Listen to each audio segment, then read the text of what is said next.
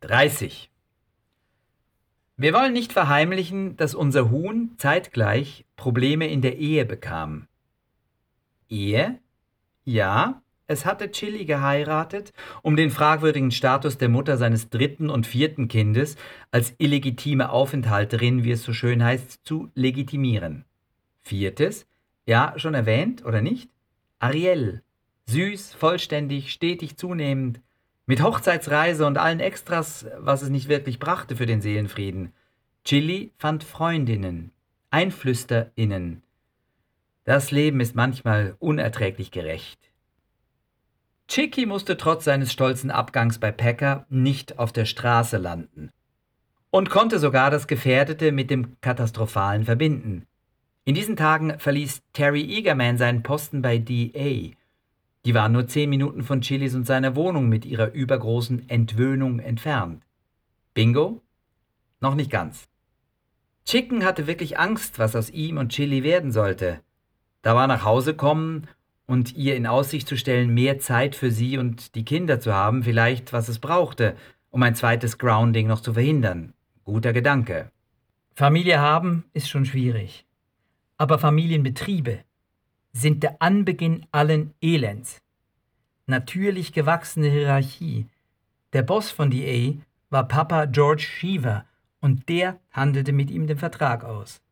Söhnchen Adrian ließ sich vorderhand nicht blicken und machte ihm dafür später umso mehr die Hölle heiß. Der Laden hatte sich seine Meriten vornehmlich mit dem staatlichen AIDS-Präventions-Account errungen, was ihn attraktiv machte. Social Marketing voll emotional und weltbewegend reinhauen. Game changing. Terry hatte sich mit ein paar munteren Headlines betreffs Bumsens und Blasens viel Awareness gesichert. Eine Steigerung liegt selbstverständlich nicht drin, wenn man eine Reduktion anstrebt.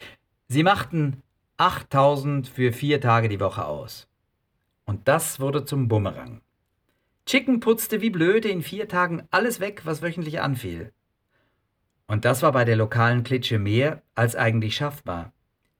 Je lokaler, desto schaler ergeht man sich in Prospekten für Museen, Tagesrezepten im Stadtanzeiger, Broschürenreihen und Serienbriefen diverser Sparkassen, dem Jubiläumsalmanach des führenden Hundefriseurs.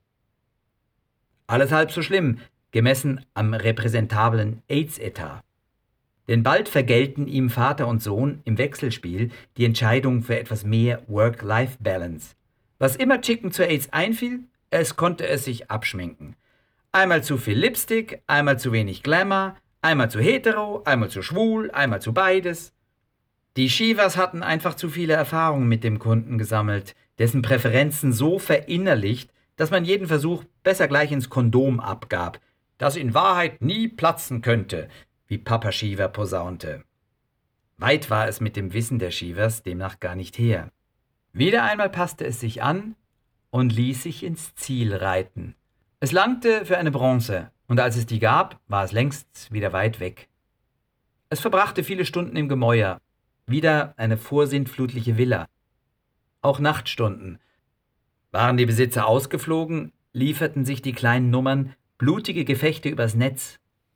Baldy, der schon bei EKG unter Bindi gelitten hatte, zeigte ihm, wie man in Endgame die Agentur nachbauen und die Gegner blutspritzend um die vertraute Kaffeeecke bringen konnte. Ratatatatata. Der Todesschuss kam, als ein Pitch anstand für Cope, den Einzelhandelskonzern mit Sitz in der Stadt. Endlich eine Möglichkeit, sich zu beweisen. Dazu buchten die Shivers den führenden Freelancer Mick Call um Chicky zu entlasten. Neue Kenngröße für Voll-Scheiß-Adressen? ein Jahr.